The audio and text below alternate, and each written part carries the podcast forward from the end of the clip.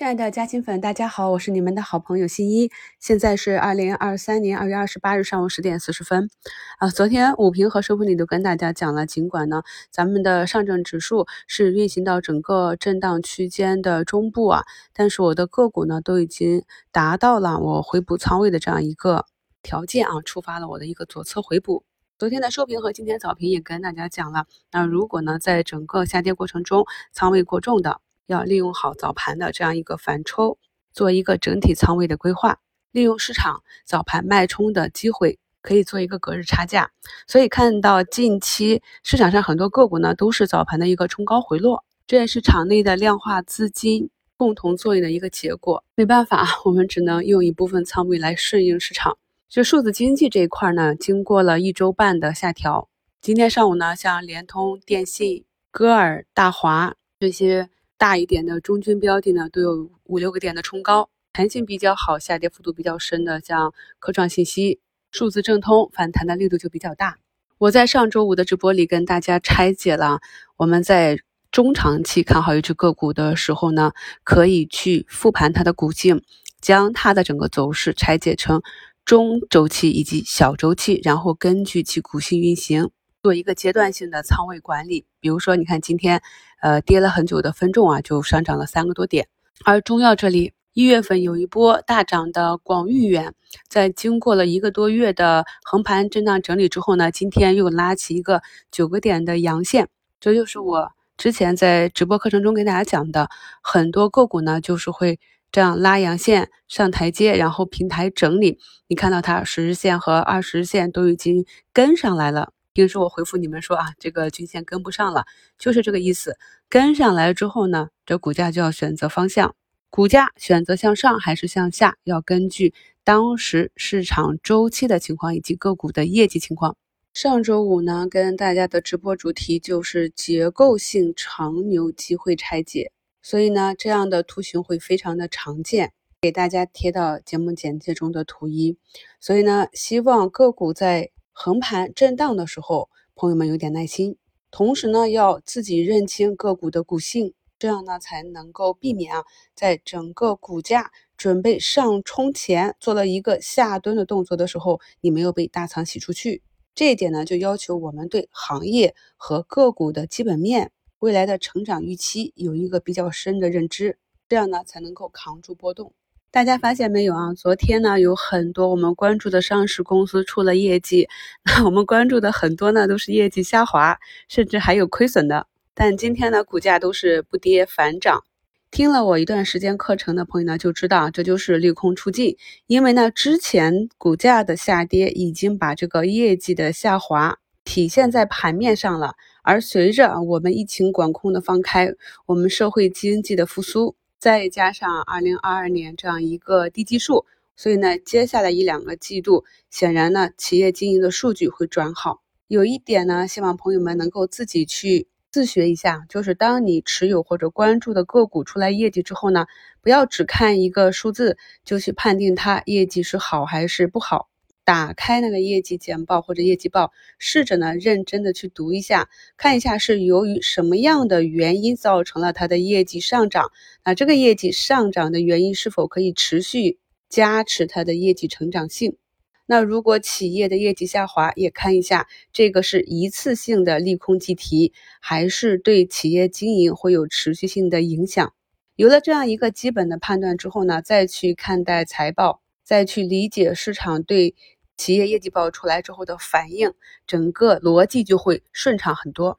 今天上午呢，券商经过这几天的下跌啊，也是有止跌企稳的迹象。我们的指数呢是收成了一个均线之间的小十字，这里呢依旧是有机会上攻的。上攻呢还是像我们之前讲的一样，需要大盘权重股和中小盘股一起合力。再讲一下你中长期。看好的，二零二三年、二零二四年整个业绩向好的这些企业，那现在二零二二年的年报业绩出来之后，如我们预期之内的业绩是下滑的，那如果这里市场呢给了一个下跌或者震荡整理的这样一个表现呢，那很有可能是我们最后去加仓的机会。这个逻辑大家能理清吧？就是我们平常讲的买在高市盈，卖在低市盈，长线的投资是。你看好的企业遇到了短期的困境，在困境里啊，帮他一把，等他走出困境，业绩也向好啊，整个股价开始高歌银行，全市场都在称赞他的时候，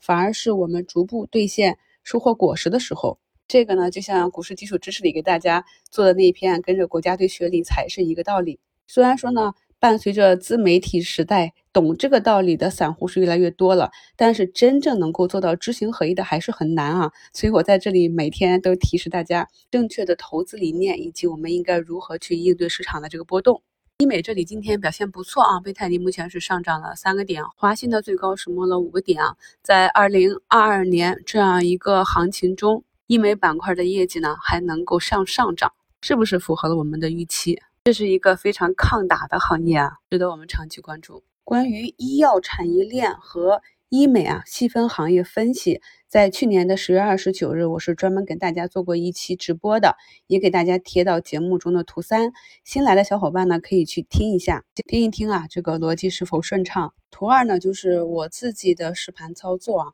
给大家画了一个截图，可以看到呢，这个股价呢，就是根据咱们大盘的上证的周期，有三个震荡中枢。那我们判定了大盘的运行情况之后，在震荡中啊，就根据个股的图形找到这样一个中枢进行低吸高抛。那么当单边上涨的时候呢，就以持股为主。而当市场或者股价啊出现了有调整的需求，要注意的是，我们市场上很多个股它的股价下跌是主动下跌，因为呢很多时候啊调整一下再次向上才更为健康。洗掉浮筹之后呢，有助于股价后期的拉升。从图二中就可以看到，尽管昨天呢股价是形成一个破位的广角阴线。但是呢，我依旧是按照自己的操作体系回补了仓位。那么今天呢，就给了五个点差价的机会。这个呢，也是我们跟踪了一年之久的案例了，走势呢相对来讲比较标准，大家呢可以多学习一下。图五呢是我们的嘉兴粉 Run Living 在昨天专享问答里面自己做的反思啊，其实他的这个问题比较普遍，所以就拿出来跟大家分享一下。他最近心态不太好，每次呢总想博弈三千三百点突破，加仓过早，过山车利润回撤或者短期未达成期待目标提出活动仓，影响了交易的心态。他也知道呢，很多个股都是击穿均线，判断主力为了击破散户的心理，故意跌破洗盘。但是呢，仍然是没办法去控制自己啊。上涨后后悔当初挖坑时胆小没买够，所以回调没到位呢，就过早的补仓啊。等到跌回坑时呢，还是因为恐慌犯同样的错误。总结的也比较好啊，每只个股的成长都不是坦途，坚持朝阳行业好公司，低估值月线底部，大胆低吸还要拿得住，不惧短期波动。其实呢，咱们的交易体系就能非常好的解决散户的这个问题，底仓加活动仓，交易之前我们就想好分配给每个板块和个股的仓位。严格的按照计划来执行，就能避免常犯的啊这些上涨的时候后悔挖坑没买够，回调的时候呢没到位就补仓，因为我们就是根据自己提前既定的计划去进行仓位的加减。第二呢，就是我今天在节目中跟大家讲的，你要分清你个股的中周期和小周期，结合着市场当下的环境。单边上涨呢，以持股为主；震荡整理呢，就找出震荡区间啊，沿着下沿买入，上轨卖出，这样才是低吸高抛。不要博弈突破，因为呢，一旦突破，我们是有底仓的。突破之后呢，也会回踩。典型的一个代表呢，就是创业板在底部进行了四次啊四底之后呢，突破了年线，现在不是也回踩回来了吗？所以呢，一定要有耐心啊。再就是跟大家解释一下，主力为什么在关键点位震荡吸盘。那在下面的，比如说三千点下方、三千一百点、三千二百点买入的这些筹码，它现在在目前的这个位置上震荡，他的心理上会很担心坐过山车，所以震荡久了啊，感觉过不去，他就会卖出。而对于上方三千七、三千六、三千五啊、三千四这样的套牢盘，那么在大盘跌破三千点的时候是不舍得卖出的，但是当整个股价和市场运行到一定情况，哎，它的这个浮亏有减少，那么就是少亏就是赚，也是看着好像突破不过去，所以也就卖出了。所以这里呢，在关键点位的震荡，我们为什么叫做洗盘？就是下面的浮盈会出来，上面的浮亏也会出来，而出来的资金呢，它不会离开这个市场，它会继续返场，找到新的机会去买入在当下位置的这个筹码，最后呢，达到整个市场大部分的筹码的成本一致性。这样呢，如果后期再突破。就便于减少拉升的阻力，这一点呢，大家可以试着理解一下。图五呢，是我们上周五晚的直播回放，朋友们呢可以用电脑端的网页版去访问，就可以在电脑上观看了。新关注新的朋友，麻烦收藏一下图六啊。如果有加入新米团学习的计划啊，扫描图六这个二维码入团学习啊，帮助新一完成站外引流任务。感谢大家的支持，祝朋友们交易顺利。我们下午收评再聊。